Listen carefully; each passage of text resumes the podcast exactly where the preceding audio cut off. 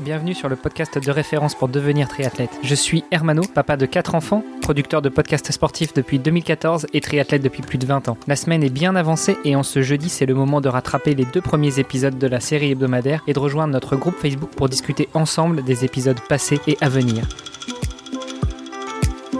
Salut les sportifs, c'est Armano et vous êtes dans l'épisode de jeudi du podcast Devenir triathlète. À mes côtés pour co-animer cet épisode, Olivier De Scooter, le fondateur de la marque Ohana. Salut Olivier. Salut Armano. Et notre invité de la semaine, à savoir Sam Ledlow. Salut Sam. Salut. Sam, on a bien parlé de toi, on a bien parlé de tes ambitions sur Ironman. Hier, on a terminé l'épisode justement en parlant euh, finance sponsoring, partenariat. Euh, j'aimerais revenir avec toi justement sur bah, comment tu vis du triathlon, puisque tu nous as dit que tu travaillais pas, que tu avais arrêté tes études.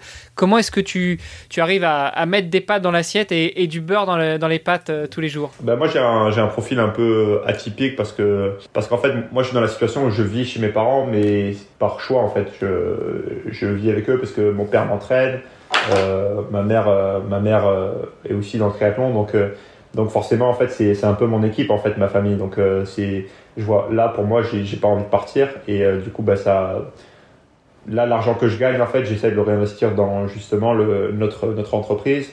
Euh, mon père, il est entraîneur, il entraîne, il a des athlètes partout dans le monde, en fait, et qui, qui entraîne à distance. Et puis même ici, on, fait les, nos stages de triathlon. Donc, donc en fait, c'est pas c'est pas j'ai pas vraiment à mettre du, du beurre dans l'assiette hein, pour l'instant parce que justement euh, justement c'est je vis encore euh, chez mes parents même si euh, là ça fait deux ans que ça se passe plutôt bien financièrement surtout cette année là mais en fait j'ai moi j'ai eu la chance d'avoir un, un gros sponsor financier en fait Valfitus qui qui m'aide depuis deux ans maintenant et ça, ça, joue vraiment une grosse partie euh, et ensuite, euh, là, cette année, c'est surtout les, primes de course. Quoi. Les, comme je disais euh, hier, justement, les, avec le PTO qui soutiennent, euh, maintenant euh, les courses, bah, ils commencent à avoir des, belles primes et ça commence à être rentable. Quoi. Mais bon, même s'il faut enchaîner un Ironman et un Alf euh, en une semaine. Avec les primes de course, ça commence à devenir rentable. J'imagine qu'il faut être dans le top 5 pour avoir des primes de course assez sympas. Ça se monte à combien en moyenne? Est-ce que j'imagine que plus la distance est longue, plus les, les price money sont intéressants? C'est ça, même si après niveau, comme je disais justement, c'est financièrement, je pense que le, le plus rentable, c'est peut-être les Alpes vu que en faire plus. Des halfs, euh, généralement, euh, tu, tu, récupères assez vite. Parce qu'il y a une grosse différence entre. Euh, dès que tu commences à dépasser 6 heures de course, c'est pas vraiment un état, un état naturel pour notre corps. Et donc, tu mets plus de temps à t'en remettre, mais euh, là je, je, vais, je vais le dire, hein, mais euh, à Gérone j'ai pris, j'ai pris 7000 euros, par exemple à, à Lambraman la gagne c'est 25 000, après tu vas à Hawaï, euh, si tu claques la course, bon ben, c'est 100 000, après faut le claquer, mais... Faut, faut la gagner la course. Non mais ça, même le, top 10 à Hawaï c'est, c'est quand même des, des, grosses primes, et de toute façon une fois que tu arrives à Hawaï tu commences à avoir des, des sponsors, et après c'est tous les, justement tu as des, t'as des primes avec, avec les sponsors, donc disons, je dis n'importe quoi, mais si, si demain je signe avec avec euh, SP, eh ben, ok, euh, ils vont peut-être te, payer, mais si en plus tu fais un top 10 à Hawaï, eh ben, ils, vont, te payer en plus. Donc, euh, donc honnêtement, le, le sport, c'est, enfin, le triathlon, c'est, c'est un sport professionnel et, et je vais pas me plaindre parce que j'ai des amis qui sont dans l'athlétisme ou la natation et, ils ont un niveau de dingue et c'est pas pour autant qu'ils arrivent à en gagner leur vie quoi. Donc euh, nous on a vraiment vraiment une grosse chance en termes de, de, partenaires de sponsors moi je fais un peu la différence. Je place le partenaire plutôt dans, dans le, le, soutien euh, matériel voire logistique. Le sponsor c'est vraiment celui qui va te faire un chèque. C'est toi qui fais les démarches d'aller les chercher? Est-ce que c'est toi qui les démarches? Ou plutôt ton manager on l'aura compris euh, d'après le, le, premier épisode. Ou, ou c'est plutôt des, des, marques qui viennent vers toi parce qu'ils apprécient tes résultats ils apprécient ton état d'esprit. Comment ça se passe? Généralement moi je suis plus dans le d'attendre qu'une marque vienne vers moi, même si là, mon manager, forcément, bah, il est payé pour ça.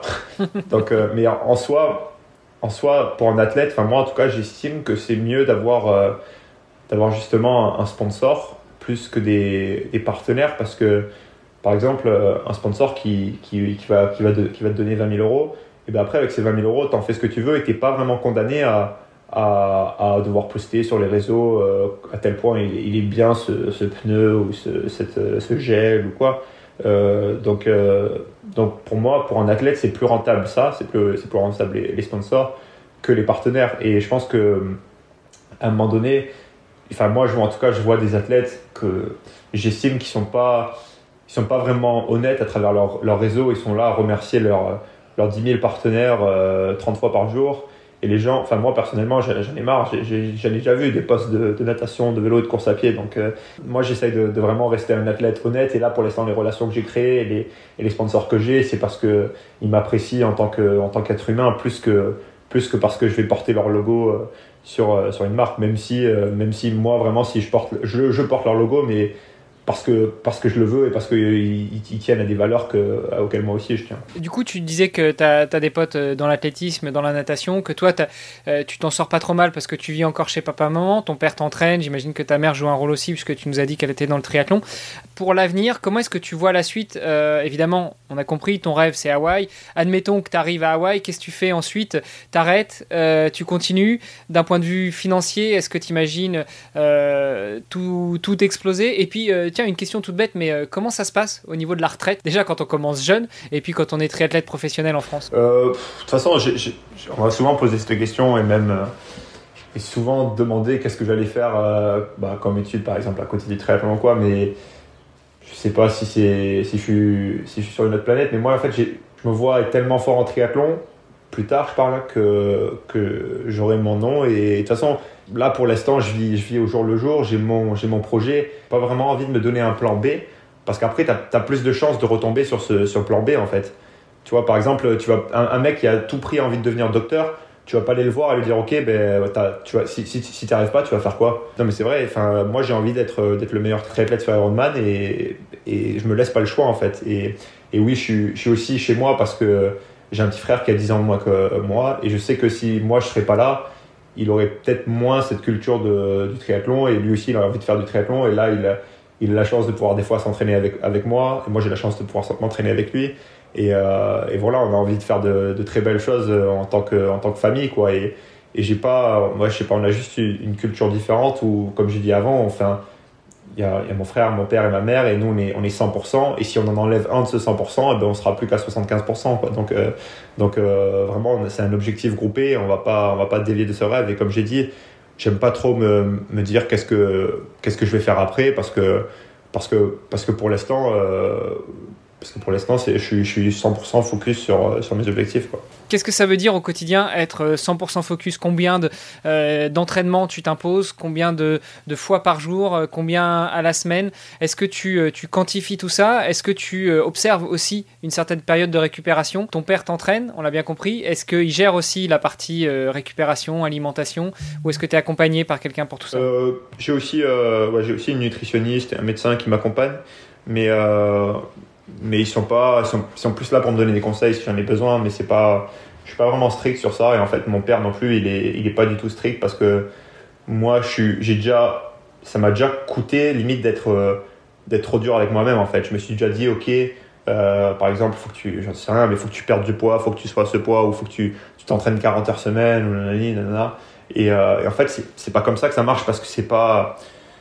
Après, t'as, t'as plus de vie et du coup, t'as à long terme, en fait, tu peux pas être régulier. Et en fait, si tu n'as pas cet équilibre, tu ne seras pas régulier. Et du coup, euh, moi, là, pour l'instant, j'ai un, équilibre, un équilibre de vie qui, qui me va parfaitement. En fait, je m'entraîne pas, je m'entraîne moins que beaucoup. Euh, je pense qu'en moyenne, à l'année, je dois être à, autour des, des 21, 22 heures par semaine. Alors que même sur court distance, quand j'étais à Montpellier, ils sont tous à, à plus de 30 heures semaine. Donc, en termes de, de pro, c'est pas, pas énorme. Mais euh, moi, j'essaye vraiment, enfin, moi et mon père, on essaye vraiment de, quand il y a un entraînement, il faut que cet entraînement il ait, il ait du sens. Il faut qu'il y ait une raison en fait pour qu'il y ait cet entraînement. Sinon, ça sert à rien d'aller faire des bornes pour faire des bornes en fait. Et euh, du coup, moi j'ai vraiment une approche. Et puis même, j'essaye de me laisser une marge de progression. Si, si je fais 35 heures quand, quand j'ai 22 ans, ben, comment je vais faire pour progresser quoi. Donc euh, là, vraiment, j'ai vraiment beaucoup de marge, je pense. Euh, surtout, surtout en vélo et, et, en course à pied. Donc, c'est quoi ton sport de prédilection entre guillemets dans les trois disciplines? Le triathlon. Donc, on, est souvent tous euh, euh, avec une petite préférence ou une certaine, euh, comment dire, ouais, une certaine prédisposition pour la natation, pour le vélo, pour la course à pied. Et toi, tu essaies d'être constant dans les trois J'ai plus de prédisposition pour la natation et le vélo. de base, c'était vraiment le vélo. Et quand j'étais petit, j'étais vraiment mauvais nageur. Enfin, mauvais nageur, mais je suis, en fait, mes premiers France minimes, j'étais sorti 135e de l'eau sur, sur 145, quoi. Et euh, du coup, j'étais assez fier quand je suis sorti premier devant Frodeno euh, au Grande Canarie. C'était une belle, une belle progression. Quoi. Mais, euh, mais mon père était nageur, donc peut-être peut qu'il y avait des qualités là, je sais pas. À vélo, ça a toujours été ce que j'aime le plus en fait. Et, et à pied, par contre, ça a vraiment été difficile pour moi. J'ai j'ai vraiment pas de vitesse en fait, et surtout le fait que j'y croyais pas en fait en mes capacités à pied. Et du coup, quand j'étais sur cours, bah, ça se joue souvent à pied, et, du coup, j'y croyais pas. En, enfin, je, je, pouvais pas courir 29 euh, minutes 10 km. Euh, et, du coup, je pouvais pas vraiment jouer la gagne. Et, euh, et, mais en fait, depuis que je suis allé sur long, surtout à Barcelone, en fait, quand on regarde les temps, j'étais à peu près pareil dans toutes les, dans toutes les disciplines. quoi. J'étais pas le meilleur, j'étais le, meilleur dans aucun, mais j'étais dans, dans, les 5 meilleurs en natation, dans les 5 meilleurs à vélo et dans les 5 meilleurs à pied. Donc, donc en fait, c'est surtout sur Ironman, c'est ça qui qui est important, c'est de pas avoir euh, de pas avoir de points faibles en fait, parce qu'après t'es pas dépendant des, des scénarios de course et c'est vraiment ce qu'on essaie de faire avec mon père. Depuis que je suis sur longue distance, j'ai moins de points faibles que quand j'étais euh, sur courte distance. Tout à l'heure, tu nous as dit que tu étais accompagné par un médecin et par une nutritionniste. Euh, en même temps, tu nous dis que tu y croyais pas trop en course à pied. Est-ce que tu as aussi un préparateur mental qui t'accompagne? Et, euh, et, si c'est pas le cas, est-ce que c'est quelque chose que tu envisages de faire pour justement t'aider à, lever certains de ces blocages? Ouais, je, je suis pas contre l'idée, c'est juste que j'ai jamais rencontré la, bonne personne en fait. Euh, j'ai déjà essayé. Au pôle, ça marchait plutôt bien. J'avais une relation avec, euh, Carole Péon, qui est la copine de, de Jessica Harrison. Et en fait, ça, marchait, ça marchait très bien et, j'ai déjà hésité à la, à la recontacter, mais mais au final, euh, c'est beaucoup de travail sur, sur soi-même, en fait, et je pense que tu peux le faire toi-même, ce travail, en fait. C'est pas. Euh, de toute façon, quand, quand je m'entraîne, euh, quand je vais rouler 4 heures solo, et qu'il qui pleut l'hiver, euh, tu, tu, les connais, tes, tes motivations profondes. Hein. Sinon, tu ne serais pas sur, sur la selle. Du coup, euh, je suis pas contre l'idée, mais là, pour l'instant, non, j'en ai pas. Est-ce que c'est juste une question de motivation finalement? Parce que je pense que la préparation mentale, il y a quand même, il y a quand même plus que ça. Ah oui, je suis, d'accord. Non, mais euh, comme, comme j'ai dit, je, je, moi, j'y connais, connais rien hein, dans, dans ce domaine et je suis ouvert. Et peut-être qu'il y a quelqu'un qui écoute ça qui, qui, serait pour m'aider. Mais de toute façon, la, la, préparation mentale, tu l'as à chaque fois que que tu as un échec en fait. Et euh, moi j'en ai eu plein des échecs euh, depuis, depuis que j'ai 4 ans. Du coup, euh, plus tu as d'échecs, plus, plus tu deviens robuste. Quoi. Et, c'est comme ça que moi je me forge. Oui, si tu, si tu parviens justement à, à, tirer des leçons de, de, tes échecs, parce que c'est pas, c'est pas forcément donné à tout le monde non plus. Je pense qu'il y a des gens qui vivent très mal des échecs et et, qui au contraire peuvent, peuvent même être un peu anéantis et la motivation peut, euh, euh, peut, peut, disparaître un petit peu avec, avec justement des échecs. Donc je pense que c'est. Mais bon, a priori, c'est pas un problème pour toi, donc, donc tant mieux. non, mais ça, ça a été, hein, et j'ai déjà, mentalement, j'ai déjà été euh, reconnu pour être. que si je gagnais pas, bah, j'arrêtais, quoi. Et ça, quand j'étais jeune, c'était le cas. Hein. Mais, mais bon, je, suis passé par cette étape et j'ai appris de ça. Et de toute façon, c'était juste question de, continuer. Et là, ce que je me rends compte surtout, c'est que plus en fait euh, je construis une équipe autour de moi, plus je me sens fort mentalement. C'est comme si c'est comme si j'avais leur force. En fait, c'est parce que moi j'ai jamais vraiment été quelqu'un qui court pour euh, pour moi-même en fait, mais j'ai toujours fait ça pour euh, pour redonner à mes parents, pour redonner à tous ceux qui sont passés par qui sont venus en stage ici, avec qui j'ai parlé, qui qui me connaissent en fait. Et et du coup, en fait, j'ai pas envie de les décevoir. Et quand, quand je me suis dit, ok, tu, fais ça pour toi, il faut que toi, Sam, tu sois, je sais rien, champion de France, euh, ben, ça marchait pas. Et souvent j'avais des c'est là où je faisais les plus gros échecs. Et là en fait plus je construis une équipe autour de moi plus j'ai des gens sur euh, sur qui m'appuyer et qui se voient. Et du coup ben ça me ça me fait une force. Et ça c'est bien parce que plus tu montes en niveau plus tu as as une équipe autour de toi qui, qui est grande quoi et t'en as pour pour lesquels c'est l'inverse ils ont justement ils sentent plus de pression mais, euh, mais moi, j'ai la chance que ce soit l'inverse. La pression sociale, du coup, effectivement, ça a l'air d'être un, truc qui marche plutôt bien pour toi. Est-ce que tu es, euh, es mauvais perdant? Ouais, je suis très mauvais perdant. En fait, je le, non, j'essaie pas de le montrer. Parce que là, la dernière course que j'ai fait, euh, tout le monde disait à quel point j'étais un, bon perdant. Enfin, pas perdant, mais j'avais fait deuxième et j'étais super content pour, pour Clément qui fait champion de France. Euh, mais je suis vite en moi-même, je suis vite jaloux, quoi. Si je vois un mec qui fait, qui fait un beau truc ou quoi, je me, j'ai la rage, même si tu veux lui dire bravo ou quoi, euh, j'ai la rage, mais ça c'est naturel, on est, enfin, je suis compétiteur. Quoi. bon bah écoute, euh, je pense que justement on pourra en parler dans l'épisode de demain, euh, non seulement sur ta rage de gagner, sur ton aspect compétiteur, et puis bah, sur tes projets pour la saison 2021 la saison 2022 et puis éventuellement pour la suite, même si on l'a bien compris, le focus, la ligne de mire, c'est Hawaï. Allez, ça marche. Super, à demain. À demain. Vous avez apprécié nos échanges? Alors n'hésitez pas à aller sur Apple Podcast, laisser un commentaire, passer faire un petit tour sur les différents réseaux sociaux, taguer notre invité dont on remet toutes les coordonnées dans les notes de cet épisode et n'hésitez pas à venir faire un petit tour sur notre groupe Facebook, c'est le meilleur moyen d'interagir avec nous et d'en savoir un petit peu plus sur les actualités multisports du moment. Je vous donne rendez-vous demain pour un nouvel épisode. Salut les sportifs